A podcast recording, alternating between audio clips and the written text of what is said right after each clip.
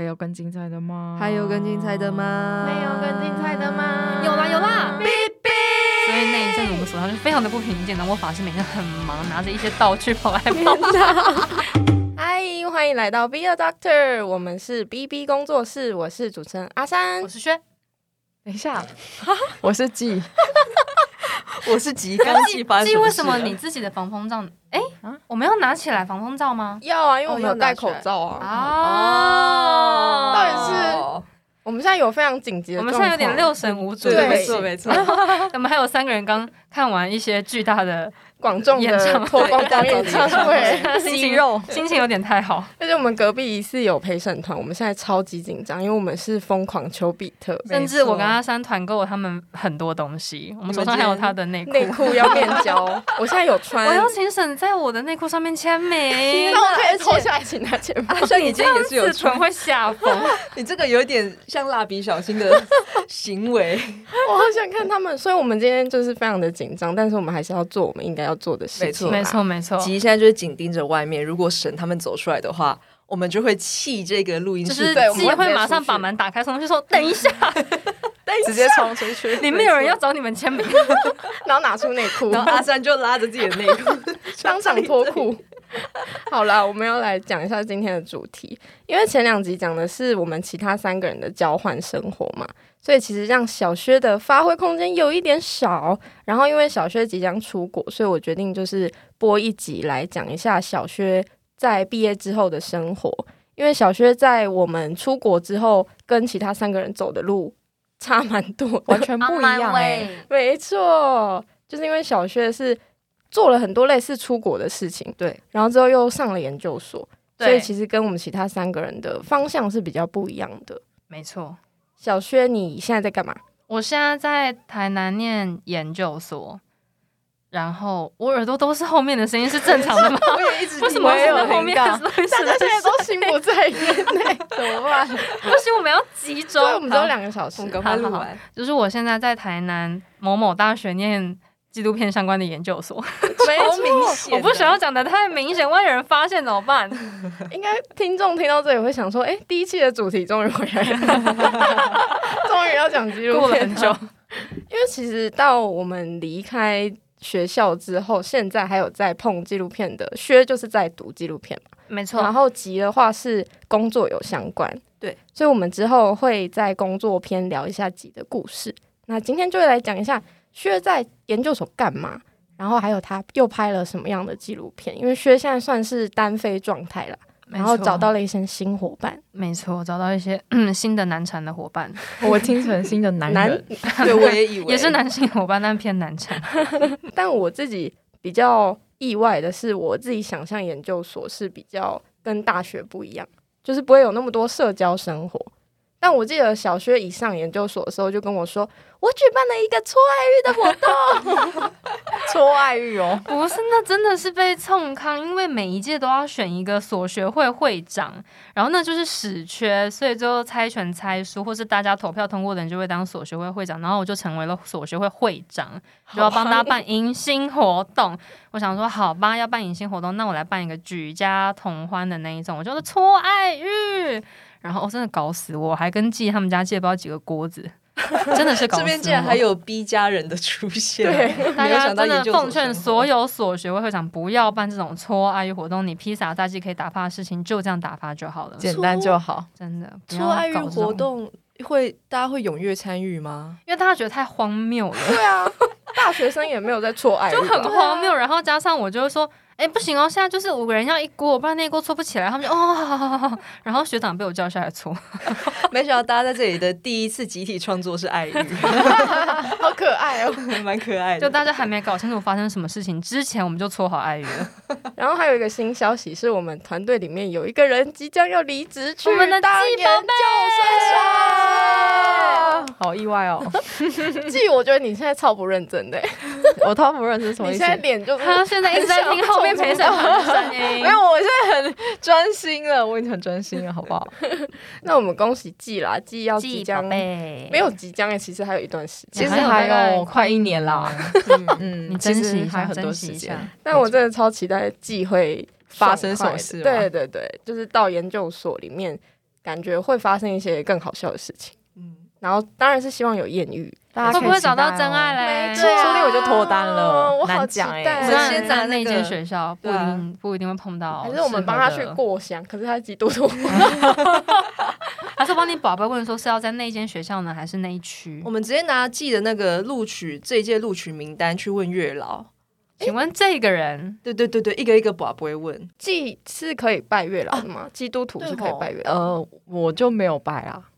哦，就是可以选哦择。我们帮你拜可以吗？代拜我们我们的祝福在你身上。也是不错啊，就多神保佑也是不错。好，没问题，众神连线，我们会代替你的名守义。护你的姻缘线。还是我就做一个我的扫码秒，就是贴在我的那个我恤，觉得然后每天你可以把它印穿去上 QR 课。code 在你肚子上面。觉得可以认识型扫码。对啊，这整个就是一个艺术行动。对对对对对，好，大家期待一下。没错，没错。所以今天就是，既如果对研究所有什么想象啊，或者想要问小薛的，就可以用这一集来好好的问一下啦。那聊到这边，我们就要来公布今天的镜头。今天的镜头是读到研究所还要办搓爱欲大会，逢人就问你到底毕业没？研究生，你快乐吗？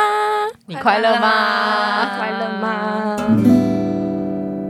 好，没错。所以，我们第一 part 呢，就会先来问小薛的研究所生活。然后到后面我们才会聊一些现在正在拍的议题，就是纪录片的部分。那我们从头开始，想要问一下小薛为何想要读研呢？因为那时候毕业，应该大四的时候就蛮确定说，我很想要继续往有纪录片相关的领域前进，但因为不知道要从何下手，所以想说，不然去读个纪录片研究所，就会认识很多也喜欢拍纪录片的人，就纯粹是为了认识人，然后去念研究所，一个交友的需求啦。所以是不是学东西哦？有学啊，但是一半，我觉得一半想学，另外一半是想要认识更多想拍纪录片的人，因为那个时候就知道，可能在研究所大家还是就各自努力比较多，并没有特别想要从所上得到什么。而且因为其实我们在大学的时候，纪录片的资源没有那么多吧？我们学校真的蛮少的，对啊，所以可能你到研究所会有个期望是放在可以碰到更多纪录片相关的资源跟对对对，人然后可以更专注在这个影像的形式上面。那你那时候准备多久？我其实才准备一个月，因为很赶。我本来没有要大学毕业那一年就报，可是是刚好那时候跟我们的某一位毕制的朋友，就是立成，是他把那个我们有一次约碰面，忘记要干嘛，然后他就说：“诶，那个不是开始招生了吗？”我就说没有啦，他过了，他就马上上网查说没有哦，第二阶段刚开始哦。然后我就哦，好吧，那我报一下好了，然后我就开始准备，就这样报名了哦。我就开始准备，然后就报名了。我以为你是一心一意要冲往那个没有目标的人要没有要那一年，本来想说可能再过几年。哦，对对对对对，所以你也是有一个贵人让你推到这条路上。对啊，他就有一点让我觉得好像是不是应该来报一下，别人都帮我查了资讯。骑虎难下，对谢谢历程。我们感谢历程，我们可以把这一集发给他听。没错，然后因为现在就是只有小薛一个人在台南打拼，我们三个台南人跑到台北，结果居然是小薛自己在台南当我们的代替女儿。对啊，超错怪。没错，然后我记得好像面试是学，哎，是季跟吉载他去的吗？对，因为那时候我们两个人都还没有工作，然后我们就想说，好，那我们就先去探勘。所以薛还没来到台南的时候，吉就开车载我先去学校绕了一圈。对，你们两个而且你们是晚上去，在晚上超怪的，好恐怖！那个山路好恐怖，没有灯哎。然后我们恐怖。在那个开的过程中，就想说，薛真的要来念这里吗？这里 好黑哦。我跟季就是从台南市区一路开，就上交流道，然后慢慢的那个交流道的路灯越来越少，然后接下来转个弯进山路之后就没有路灯，然后我们两个就越来越害怕，想说 薛来这边读书真的安全吗？因为薛的学校其实，在台南算是比较郊他区的根本就在深地方。山里，没在错山里。他在那个兵营的旁边。对对对对对对，我哥那时候去当兵就是去那里，有时候看到行军的阿兵哥经过我们的那个大路，好恐怖，有看起脚看起来超可怜。他们有脚吗？个太北鬼故事。他们看起来就是脸很像是已经死亡，对没什么灵魂。他们没有灵魂的脸。当兵都是这种脸，进了进了学校以后，学校里面的人脸看起来有很像死亡吗？哦，可是我们学校有音乐学系，他们是七年一制的，所以会有高中生，哦对未成年的学生，哦对对对，所以真的会碰到未成年的学生，所以毕业商店才不能卖酒。哦，他好 好奇怪的，所以我们只能从校外买酒进去喝。他不是就是要喝酒吗？对啊，而且都读到研究所还不能买不喝酒太瞎了，太不快乐了。对啊，然后。我们在台南其实也很常可以遇得到学，因为只要有回去的话，我们就会帮薛顺便搬个家，或者是顺便去帮他干嘛之类的。嗯。对对对。那你在实际就是入学之后，因为刚刚有提到我们在大学其实纪录片资源没有那么多嘛，那你进去之后，他跟你想象的，跟你获得的资源呢？我觉得，因为老师的确比以前少。我以为的可能是像十年前那个时候，还有很多当时台湾第一线的纪录片工作者在我们所上的那个年代，所以现在实际进去之后会，哎，所以。就当时一些可能真的是业界有名的导演呐、啊，或是我们都听过的名字的人，也都已经不在我们学校，就比较是剩教授们，可能是偏理论派的老师多一点，这是有一点落差的地方。哦，就是可能当时那些业界的导演，就又回去拍片了，嗯，刚好有一个循环，对，对对，他们筹够资金了，对 对对，但是应该也是在人脉上可以有蛮多的拓展吧。我觉得会，因为所上很多人本来也都是拍片的，或是可能是在电视台或自己的工作室走了一段时间才又回来念研究所，所以从他们上上会就知道超多业界或是可能已经入行很多年才会知道的知识。我觉得这蛮有趣的，因为你大学的时候比较难碰到这个状况，对，完全没有办法。但是研究所你刚刚讲起来，其实我觉得有点像职场。哦，我觉得有一点像半职场，嗯，因为进去的人年龄太广了，有跟我差不多年纪的，有应届的，然后也有那种可能已经退休的，或是三四十岁正在壮年，但是想要离开工作一阵子的人。所以因为人种太多，所以会有很多很多的刺激。我记得还有一位魔法师，哦，对，我们有一位退休的魔法师。这个魔法师还在念研究所，魔法师 就他是一位，他应该是科技业退下来，但是他后来就去专心修习一些偏灵性相关领域的知识，然后像西方的体系是叫魔法师，然后他们会真的要考试，然后拿到认证，然后每个人会有一副自己的魔法牌，所以那个有要那个是要考试的，而且是一年要考一次。你说每年要更新，就它不是你考一次就一辈子，它是每一年都要更新，因为代表你的能力要一直在某一个那个程度上啊。好酷，因为你有一个灵力。对啊，你的那个考试是要岳阳，可能跟英国的老师做连线，然后你要去感，反正我不知道内容，但好像是他们需要有感受灵体哦，感应的练习。哦，好好玩哦。对啊，你研究所里面好多。五花八门的人类，但我觉得魔法师真的是让我们的所变得很热闹。我们所从他来的时候就一直看到他拿一些工具在走来走去。他就说：“小薛，我们所最近很热闹，有东西进来了。”我说：“什么东西？什么东西也太可怕了吧！灵体哦，是我们所上很多老的胶卷，但老胶卷其实是很容易让一些能量体想要吸附在上面的，因为上面有人活动的影像，所以它是一个非常有吸引力的。”媒介，然后很多人就跟着胶卷一起来我们的所上住一阵子再离开，好可怕！而且你们又很深山，对啊。然后晚上大家会剪片剪很晚，所以有的时候学长姐会晚上听到有人在敲门或是跑来跑去的声音。天哪！因为我记得那时候小学很常跟我们分享一些魔法师的创举，跟他会帮你们算一些东西。我们会算一些生命灵数、易经，或是他会感应我们能量身上的能量分布，然后说我最近哪边状况不好啊，什么什么的。对，那是我们下课的休闲娱乐，感觉听起来真的可以认识很多不一样的人。会，而且大家的个性都差很多，很有趣。那就是这个是比较是环境跟同学的部分嘛。接下来想要问说，就是在课业之外，然后研究所的生活，无论是宿舍生活，或是一般刚刚前面有说错爱欲，那比较特殊的生活，在生活上面跟大学的状况有什么差呢？我觉得差很多，因为到研究所，大家都是已经不需要再靠着融入群体来得到价值感的状态。Oh. 因为大学大一你很喜欢跟同学腻在一起，跟室友腻在一起，但研究所大家好像就是很喜欢自己做自己的事情，加上本来都有各自的生活啦，所以变成我们聚在一起的时间反而会比离开的时间还要少很多。然后大家也不会一定非得要聚在一起，聚在一起干嘛？唯一聚在一起的理由就是喝酒之类的。然后喝酒还要跑出去买。对啊，我觉得好烦，学校还买不到。对，我有个问题，但因为你们都是要自己骑车或开车吗？那怎么怎么喝酒啊？就有一个人是要负责当本日司机哦，就是会一次买足够的量回来，哦、然后我们就再也不离开那个学校。你们听起来像在手上喝到过、你们就会变成学校的灵体本身。其实灵体都是没有办法毕业的学生吧？感应到这个部分。然后刚刚有提说，因为都是大家有各自的追求嘛，然后可能背景也都不一样。因为大学你可能会倾向是组队，大家一起做这件事情，就是因为纪录片应该也会需要找队友这件事吧？哦，我觉得这个蛮有趣，因为我其实一直都觉得纪录片是要组队进行的事情，因为我们之前是这样工作，但是到我们所他的训练是，他希望你可以自己完成一部片，他比较是希望一个人可以当一百个人用的那一种。所以一开始会发现，就大家好像都是这样作业过来的，我觉得很 很奇怪。我想说，大家都能够一个人现场兼顾收音、兼顾摄影，然后还要同时就弄一些跟受访者的关系啊，或者其他我我也不会待机。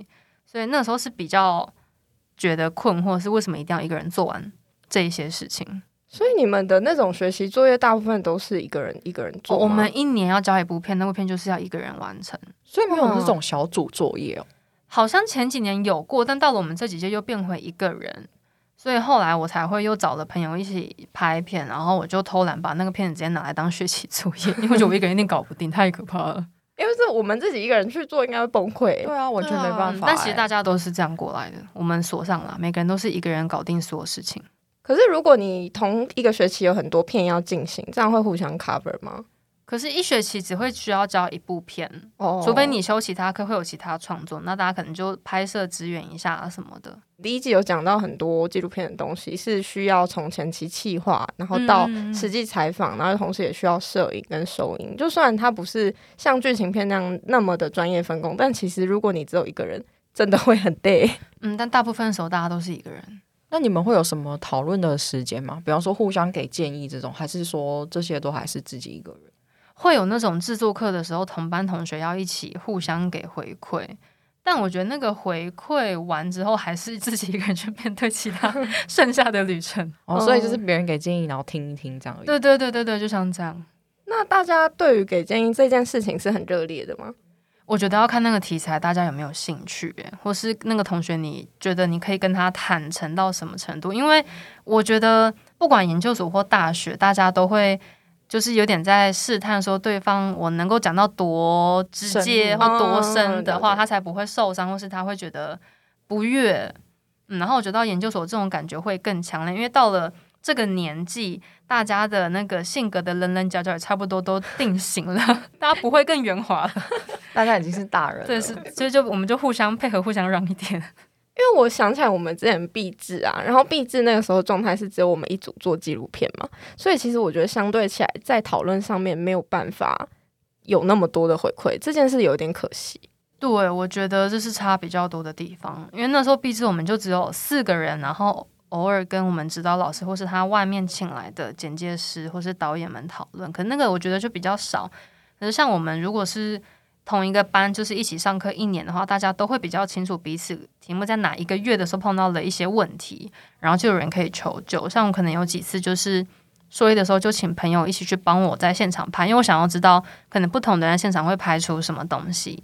嗯，因为那个氛围感觉是蛮好的，希望季之后进去的氛围是这样子。就是希望可以大家一起学习的那种成长。对啊，嗯、因为我自己想象研究所感觉会大家偏单打独斗，然后跟你的指导老师自己走这个状态。但是如果当你是同才或是同班同学，是可以互相去讨论的话，应该对自己的成长也会很有帮助。嗯，但那个也看每一届的状态，有就也不是我们每一届都会很就大家很愿意互相支援什么的，所以我觉得还是看了。因为我觉得蛮特别，是研究所可能他来自是不同科系的人，然后在一起在这个科系里面就是继续学习。嗯，但是大家不同的背景会影响到你们就是一起合作或是上课吗？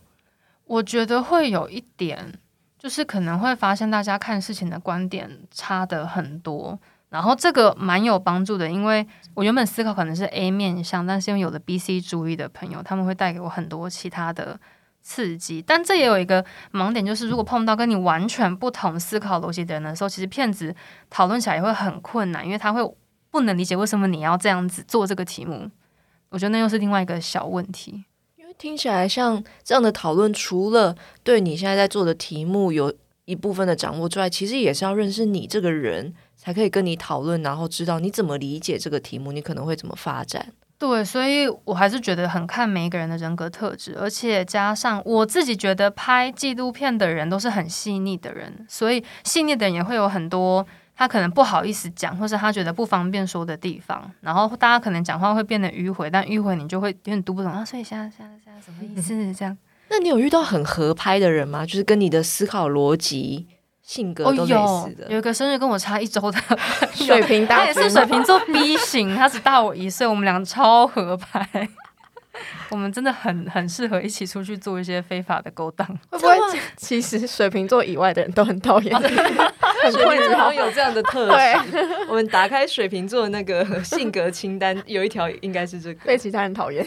这样你会很喜欢找他一起讨论题目吗？因为找他的话，大概就会看到，比如说另一个小薛在你面前，然后可能看到一些不同的面相，可能会在自己想要做的事情上会有一些不同的想象的延伸。好像我要讨拍的时候会找他，但是我要讨论的时候不一定会找他，因为因为我们俩知道我们俩太像了，我们个性跟思维超像，然后喜欢偷懒的时候也很像，所以每次我找到讨拍就会知道说啊，你又碰到问题了，没关系的，我们去大吃一顿之类的，先吃再说。对，就是很适合一起互相鼓励，但是有的时候我需要很直接的针对的意见的时候，不一定会找他。Oh, 对，因为我们两个思维实在是非常的相像。原来如此，就想要得到真心的意见的话，还是要让自己先受伤，再回去讨拍。但因为我们俩意见都一样，所以也没有受伤的问题。你就会把心中那个要安慰你自己的那个小天使拉出来。对，对，对，我就会跟他说：“他说啊，他怎么这样讲？是他的问题吧？你没有错。”这种。我比较好奇，所上的人入学的人是都有拍过纪录片吗？我们入学要交一部片啊，所以一定要有拍过纪录片的。经验才能够进来哦，所以你那时候教的是我们的壁纸，对不对？对，我就有说是我跟朋友的共同创作。你可以分享一下那时候你边播赞助半身边面试的过程吗？哦，因为我们面试是我以为他们会先看完片。但他们可能也真的看完了，只是我进去之后，我对面就坐四五个老师嘛，然后他们就开始在左边的投影幕放我们的毕业制作，然后一边问问题。他们可能聊聊没话聊，看一下片子说：“那这个镜头谁拍的？” 就是会有这个状况，所以会哈哈，这什么什么高压测试嘛？但老师就觉得反正只是放着当背景音乐这样，所以还还蛮有趣。好赤裸哦，旁边有一个那个对，超大萤幕，就不只是面试的时候，我们进去。硕一制作课第一堂就是看所有人教的片子，然后大家一起来讨论，一部播完就讨论一部。哇！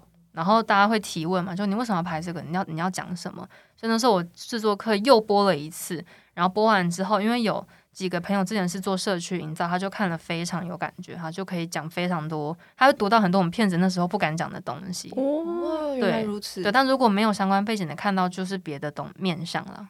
其他同学他们各拍了什么样类型的片啊？有拍自己家庭的，然后有一位大哥，他是台积电退休之后，就突然找到人生新方向，他想要拍纪录片，所以他台积电退休，他教了 一部分是他讲他妈妈过世之后，他怎么样去找回他妈妈的记忆的片子。哦，那个大哥。大哥真的很，许大哥你很棒。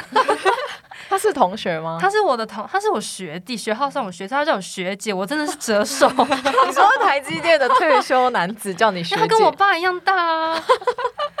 可是他很厉害，他是我们大家公认他是全班最认真的学生。然后他就我觉得以他的年纪要再去改变很多思维，什么是很困难。但是他真的是每一年每一年都在进步，然后他很愿意。听我们的想法，他想知道我们在想什么，他也想要学习，所以我觉得他很很夸张，太厉害了。那真的是可以遇到很多不一样的人，还有他们想要说的故事，应该会差别很多，对，会差非常多。像许大哥就成为我们所有人梦想，就等我们五十岁要成为像他那样子。你说台积电台积电退休的部分吗？没有，就个性部分想要跟他一样，因为他真的很像全所的人的爸爸。嗯，然后也有可能是理工相关背景出来的，或是当然本来就拍片的人一定有非常多。然后也有本来是老师，然后后来结束任期之后就跑来这边想要拍纪录片。欢迎一些听到小学分享想要考这个学校的人，因为应该蛮明显的。来问小薛，来咨询一下哦。我不一定会鼓励你去，但你可以咨询我。我我想再问，我们哎、欸，那个时候你放我们的片，大家有什么回馈啊？你比较印象深刻的？我印象深刻的是，因为我们。刚好带我那一堂课的老师，他自己就是做社区营造起家，社区影像培力，所以他其实就马上很快就读到我们想要讲的很多批判的东西。然后看的时候，他就说他觉得我们已经很克制在放了。然后他说，所以你们放的时候应该有社区的人来吧？我说对。他说哦，难怪你们处理成这样。他知道办吗？好清楚，比那个我们闭展的时候放完之后的讨论还要、啊。他们就很理解。然后那一位社区营造的。就有一位学呃同学，他之前大学到毕业一直都在做社区，帮社区写案，就等于像淑梅姐的角色，但他是跟我们差不多年纪的人。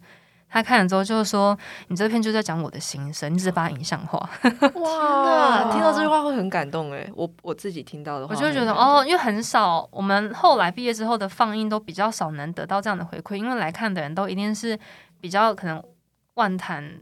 后来现在要被拆掉了，然后觉得我们做了一件很正确的事情，但是放给所上同学看，大家可以读到很多作者想要说的东西。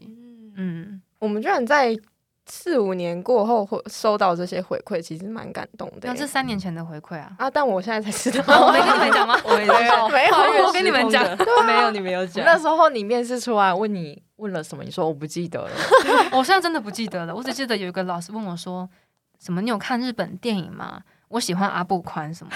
不 关我什么事。阿布宽，我以为会说。我其他都不记得嘞，我现在真的都不记得。我喜欢佐藤健。哦，好喜欢佐藤健。好，回来，回来。比较起来，因为我们那个时候放映很难得到这种。回馈，因为我们那时候大多接触的还是社区或者是淑美姐为中心扩散出去的，对他的同文层，对，所以其实今天听到这样的意见，真的是蛮开心的。我们那时候做的事情还是有回报的，嗯、真的是有被读懂。那时候老师是蛮肯定我们，就是在经营这个，就走这个议题走三年之后，可以得到这样子的反思，对他觉得还蛮还蛮不错的。没错没错，看之后我们的研究生季有没有继续做画男，也有可能哦。我这次又要回去了。记你的那个你的研究所面试，你有提到华男的这件事吗？有，我就是以华男去做发想。对，你的备审对不对？对，我的备审就是以画男形式下去做发想，然后做研究。苏美姐听到这一集应该会很兴奋。哎，又是华男形式，又要回来了吗？又看到你了吗？季宝贝。好的，我们拭目以待哦。自己下。结论 自己做结，自己说拭目以待，让我们一起期待季的未来的研究生活。然后我们接下来下一段也会开始来聊一些小薛的拍的议题。那聊到这边，我们先休息一下，进入小单元时间。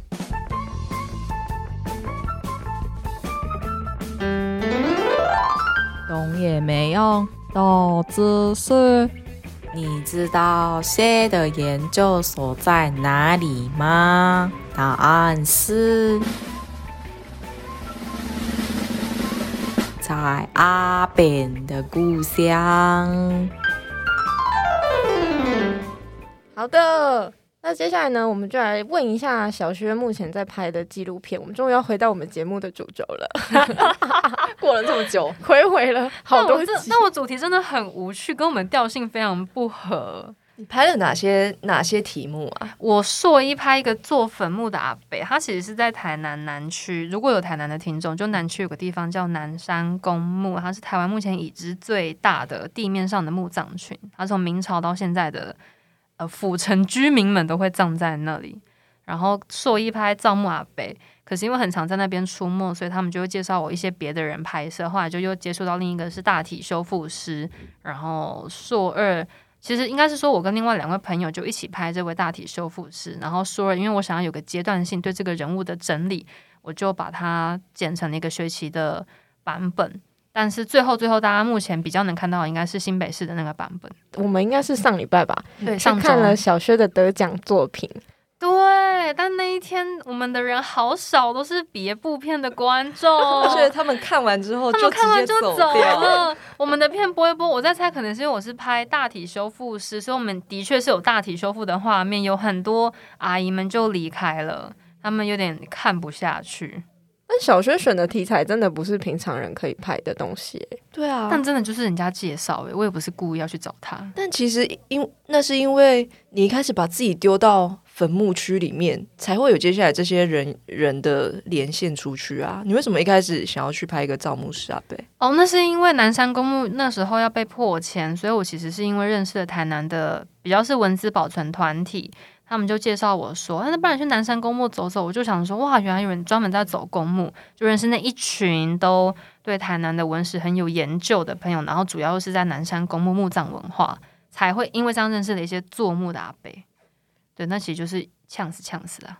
因为每次听薛在分享这些东西，就是我们原本不知道，完全不知道。其实我们是台南人，对都不知道。而且南山公墓其实就在我家，它离吉家超近，我常常拍完会去红葡萄吃饭。对对对对，而且我高中每天上学都是经过南山公墓。对哦，就你骑电动车，然后 对对对，然后晚上跨的，对晚上快没电，我就害怕。对对对对，其实有点怕鬼。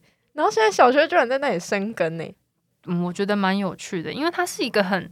他基本上在那附近的人，或是能够开始关注那个议题的人，都一定是台南人，而且是可能在台南真的住超久，或是根本祖上三代都是台南人的台南人，所以从他们身上会学到很多台南新知识，我就觉得很有趣，就比较好的去理解这个城市啊。我之前在听小薛说造墓师阿北的故事的时候，我听了觉得很惊艳呢，因为。嗯，那一部分也是我居住的场域嘛，但是从来就在我家里，在那一带居住，我不会用这样子的视角去看待这一群人，或者是甚至我经过的时候，经过可能看到哦，坟墓区有很多有很多住家，他们可能在这边工作，但是我也不会特别留意。但是小薛在说的时候，他把一个造墓师的职业，不止说出这个人的职业，还说出了这个人因着这个职业产生什么样的生命的精神。小薛可以先分享一下造牧师的故事吗？造牧师其实那时候有碰到了好几位，但最后有成片的只有其中一位。他算是就他所知道，他是可能台南目前最年轻的造牧师。他五十多岁，也是跟我爸一样大。因为现在是进藏政策的关系嘛，所以造墓这个功夫其实不太会有人想要再学了，因为他已经一定是会走入历史。然后那个时候就想说，透过这个年轻的造墓师。完成一座，刚好碰到一门是阿嬷下葬，然后生前交代一定要土葬，所以他就要从头做完那一门墓的过程，想要呈现他怎么样把这一门墓做完。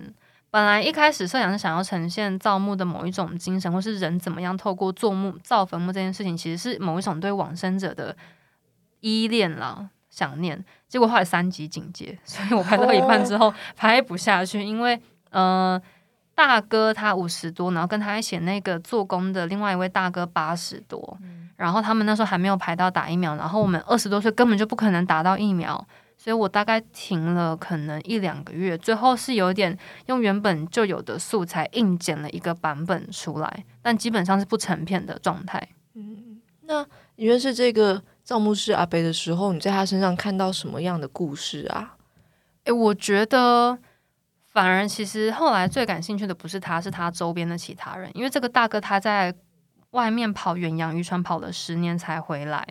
他说那是因为他一开始年轻的时候，他们那种造墓技术都是师徒制，所以你一定是一群人，可能跟着我的舅舅、我的家里的某一个长辈一起学。然后他出师之后就当兵嘛，当兵两年回来之后，台湾就进藏了。所以他说我一回来我就没有工作了，然 后第一级失业。对，然后他就开始去帮人家盖房子，就是在那个现在台南东区裕农路那一带。以前他还没有建案的时候，他在帮人家盖房子。后来盖盖，他就想说有人找他去跑船，然后听说薪水也很好，他就跟人家去跑船。他们真的是可能跑加勒比海或者跑到北极去，就是这个世界各地跑的那种远洋渔船，然后跑了十年。十年之后，刚好台南要大规模迁葬，然后就会需要，因为会造墓的人也会把墓，也能够把墓搬走，搬不是搬走，就是把人捡出来，然后把那个墓收拾一下。对对对，通常是同一个体系的，所以一般来说，要迁葬也会找可能有造墓技术的人来处理。然后他的堂哥就说，叫他不要在外面再这样流浪，他叫他回家，所以他就回来继续做造墓。因为我记得那时候听到。感觉印象很深刻的是说，对我们来说，坟墓是一个其实是有点害怕的地方，但是对阿北来说，那个就是他每天生活的地方，甚至甚至有一点像他的家了，有那样子的安心感。嗯，应该是说，就是在那个职场久了，他们对于生命或死亡的理解不是我们的，就跟我们会差非常多。像我可能一开始就会很想要问他说：“你怎么看待死亡？你有没有帮？”你的朋友照过墓什么？他说有啊，当然有啊。然后就说那你不会觉得很遗憾吗？如果以后你走了，没有人能帮你做墓，因为现在进葬。他说那我就火化啊，这什么问题的那种感觉？他觉得就跟着时代走就好了，人不要一直抓着一些东西不放。然后后来在拍的时候，拍拍就慢慢越来越觉得就是，呃。尤其在华人文化里面，对于死亡的恐惧会完全体现在我们对坟墓的恐惧上。但其实坟墓他最早用的词是，他也是宅，他是阴宅，在风水里面叫阴宅，而、我们住的叫阳宅。但同样都是宅，为什么会一个让人这么害怕，一个让人这么趋之若鹜？我觉得还蛮好奇，所以后来继续拍了之后，就决定把片名，那时候学习片片名就叫做。宅，因为我想要讲的是，我觉得房子这件事情，它无关生死，它都是人对于这个世界的某一种留恋。所以也是透过拍摄这个议题，让你对死亡这件事有很大的改观吗？没有改观，但是会更理解为什么，尤其华人文化很需要仪式这件事情。我们比方说会做七个七，然后会火化要买塔位，然后还有罐头塔很多，或是有。一道一道房门入节要去遵循，我觉得那是因为我们很不习惯谈论死亡，所以我们要用仪式冲淡悲伤。但是可能在国外，他们不见得是这样子去面对死亡的，所以反而是这几年拍了《葬墓阿北》之后，会开始可以理解哦，其实那个就是在我们文化里面根深蒂固的一种恐惧，然后以及我们要面对这个恐惧，映映出来的非常多的其他小小的算是礼俗。因为我蛮有感触是。以前几乎不会有什么提到死亡的经验，特别是跟家人。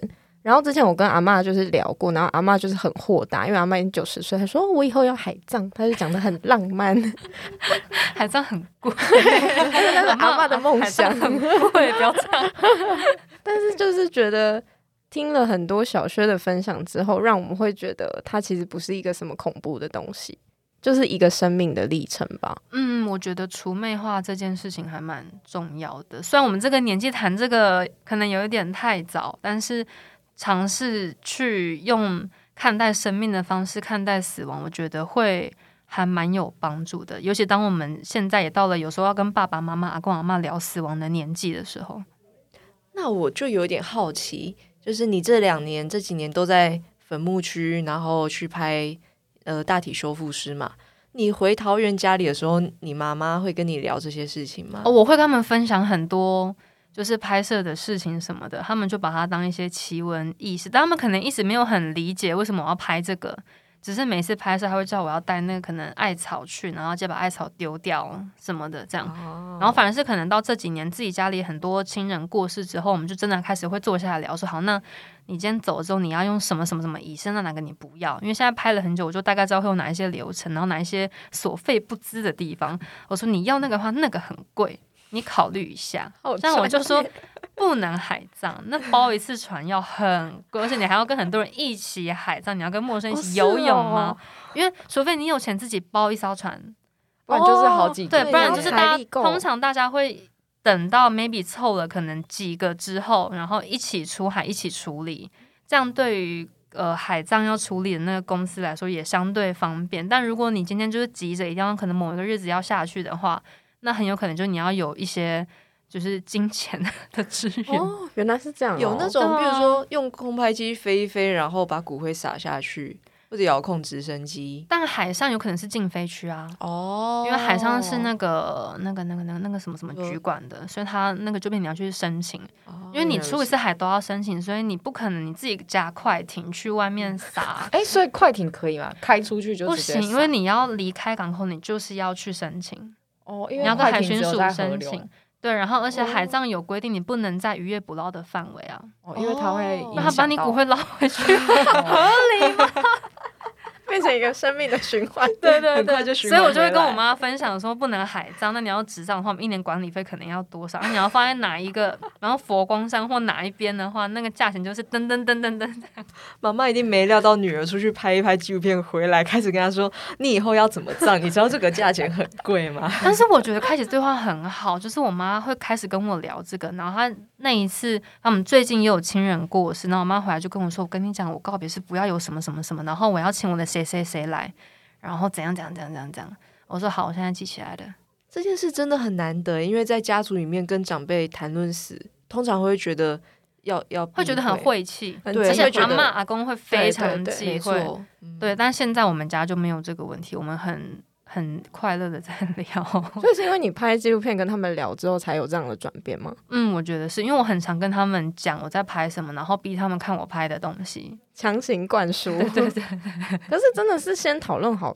是蛮好的，而且会触发很多不同的话题。嗯。对啊，然后我妈就会去回想啦，也不止我妈，可能我姑姑他们有些看过，他们就回想那他们自己的爸爸妈妈或他们自己更早以前的长辈怎么走的，然后丽姐说哦，原来我们以前土葬是因为这样，哦，原来我们以前会那样做是因为怎样。那我蛮好奇，就是做这类的题目，其实就是以外人来看，其实要蛮多勇敢。就是你才可以去做这样的事情。那这样你周围的人有影响到你拍片吗？比方说，主然你不要做这件事，或不要选这个题目。好像没有诶、欸，大家都很好奇，就是做了之后会怎样，所以我没有听到叫我不要做的，完全没有听到。感觉是大家会想要聊，但不知道要怎么下手。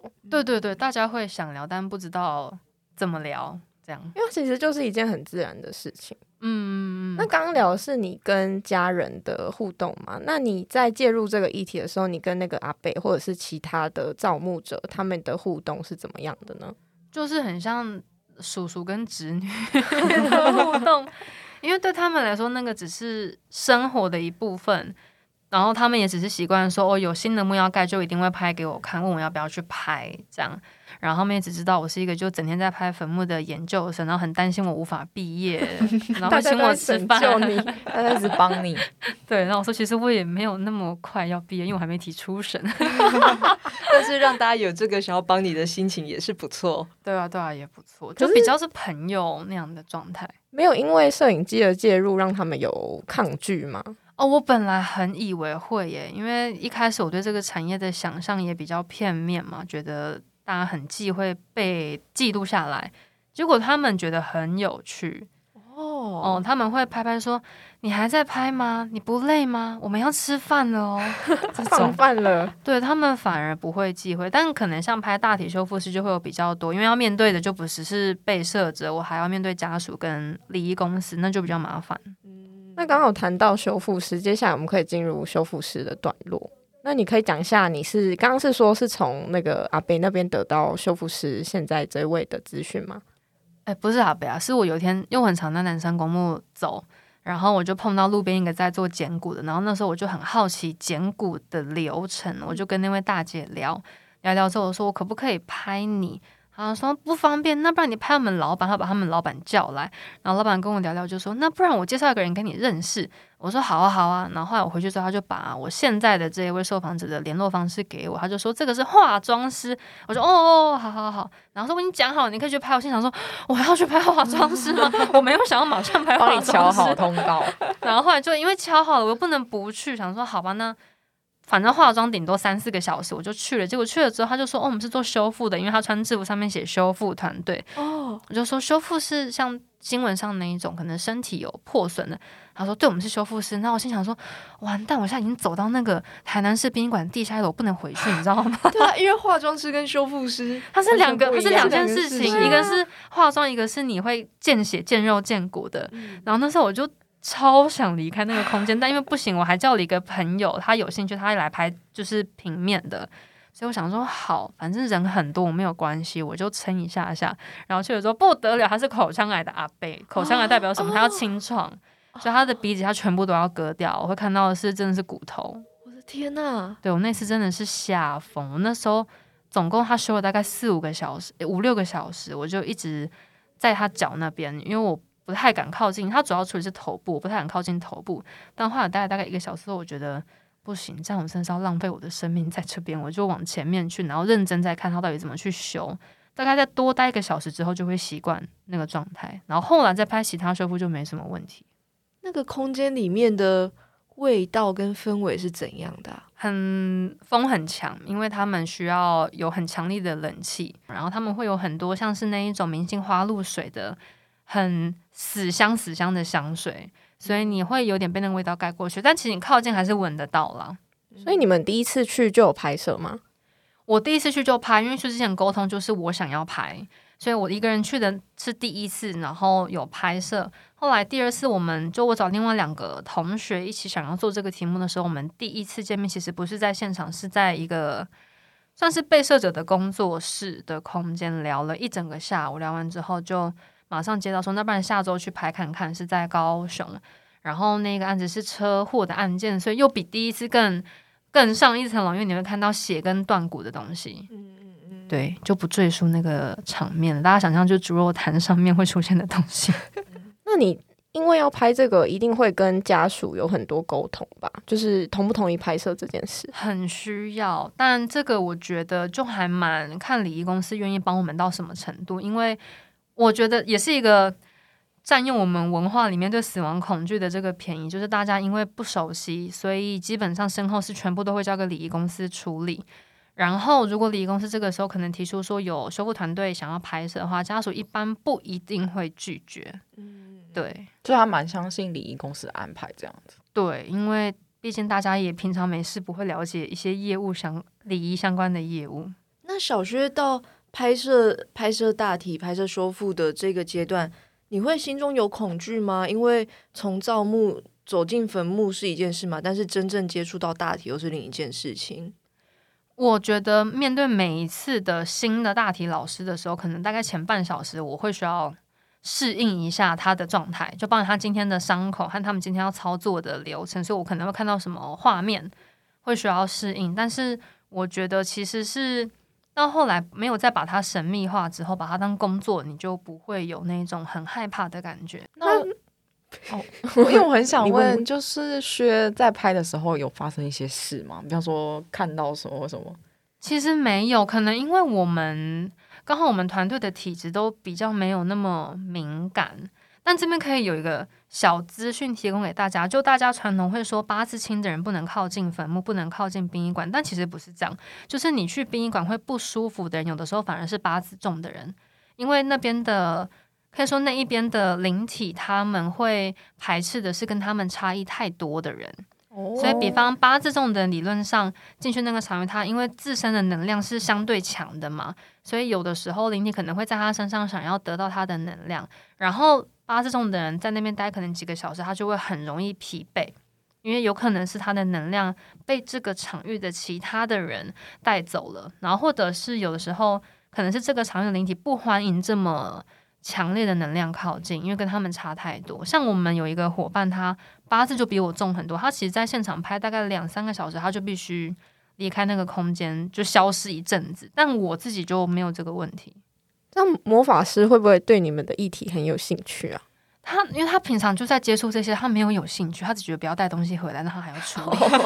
因为每次我们带东西回去都是他要处理，他觉得很困扰。你听起来超像，听起来超像《神隐少女》里面的小千，就是过了那个桥带一些什么东西回来，大家就会很困扰。对啊，因为之前我们锁上有一些意外，就是我们就真的有人带了东西回来，还带了不止一个，带了三个，所以那一阵子我们锁上就非常的不平静。然后我法师每天很忙，拿着一些道具跑来跑去，真的会觉得很像。腐烂的，但是因为真的有学姐是真的碰到，然后请她去帮忙解决，然后也解决了，所以就变成大家都是宁可信其有的状态。嗯，这样子，如果魔法师毕业，你们所不会很困扰吗？但他说我们所上最近好像住了一个很好的灵体，应该是像神明那样的灵体住进来，哦，所以我们所这几年就这一两年的状况就很好。他自己觉得那个场域是很舒服的，哦，就可以交棒给。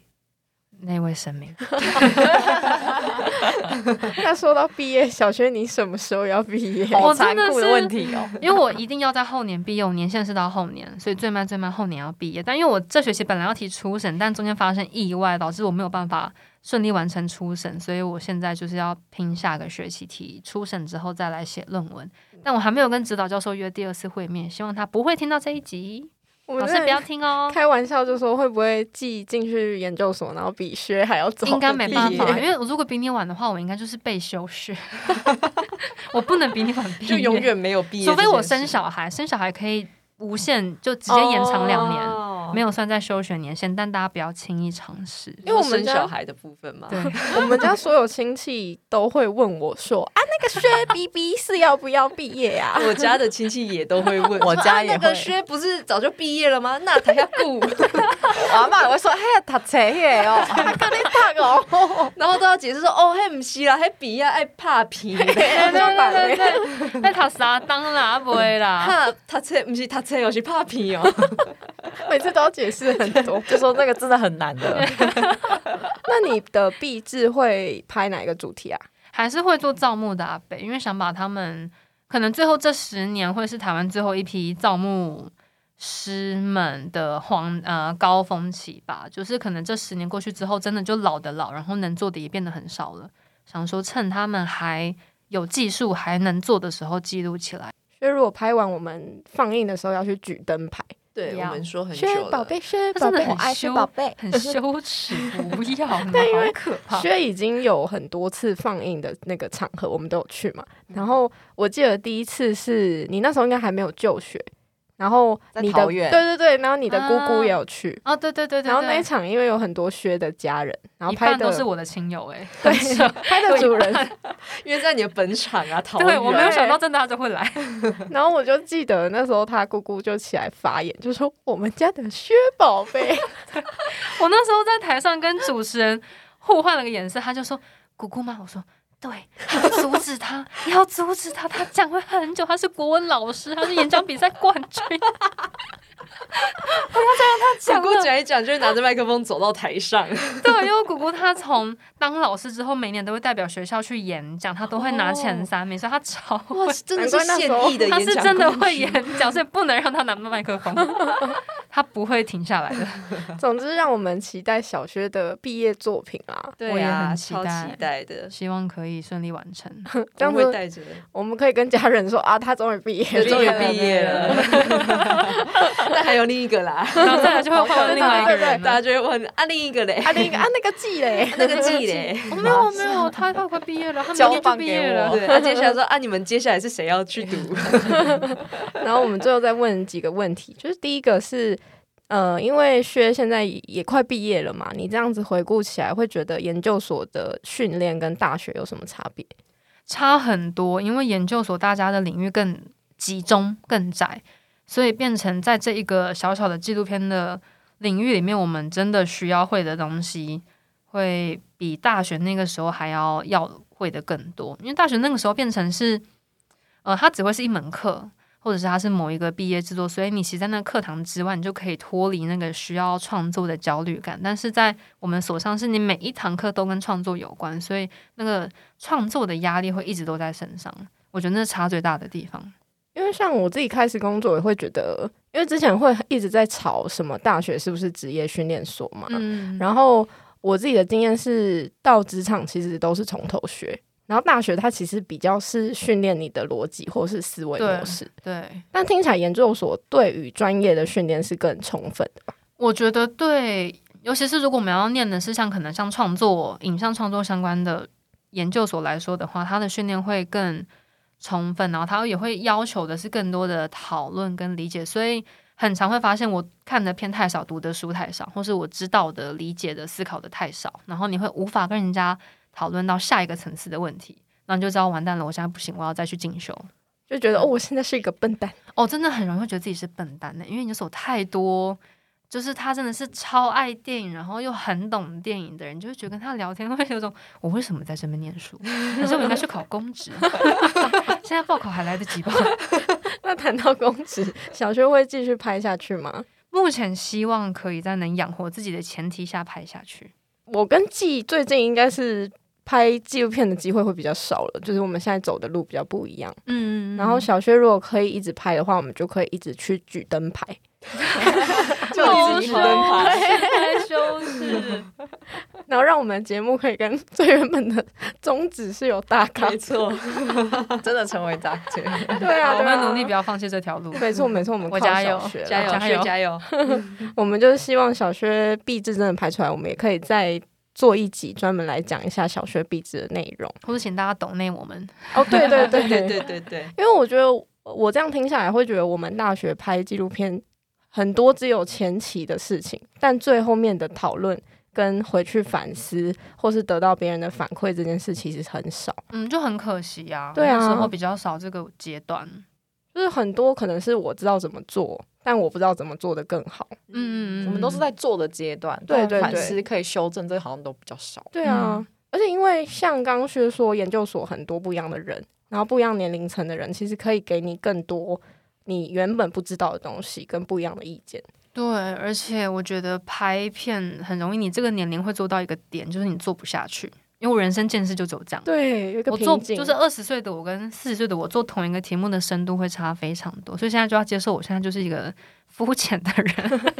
但就是持续有输入，你才会有新的。就是要一直一直输入，才能每一年都会有比前一年更深入的作品。好的，好的，那我们就来期待小学毕业的那一天哦！拜托让我毕业，老师。开始求老师。那希望你不要听这一集，你就发现我都在录音，没有在拍片。对。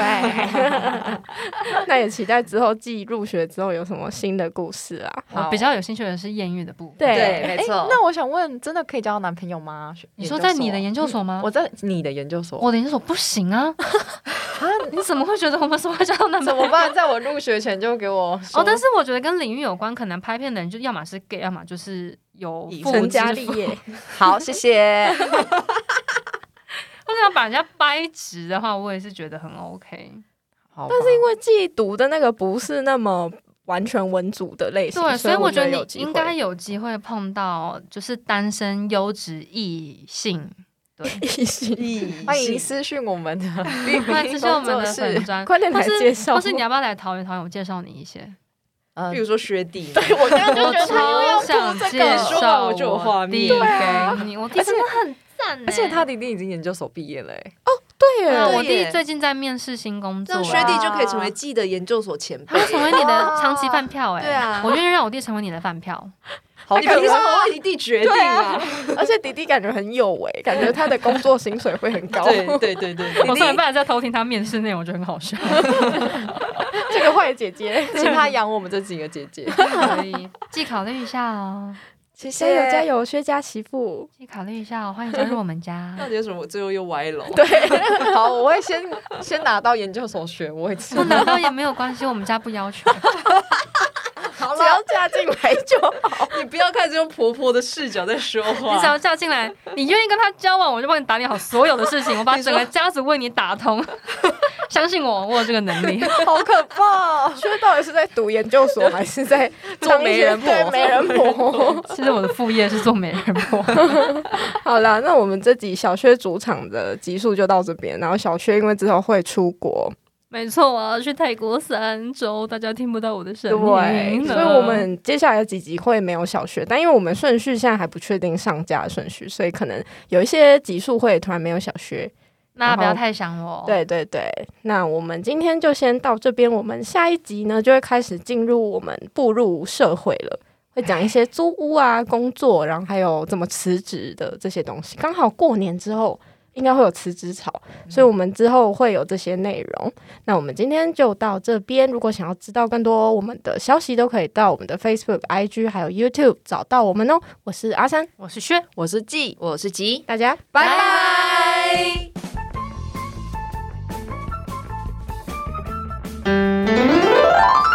就是爱说土味情话，薛，你知道我的心在哪边吗？在左边吗？对对，是在你那边。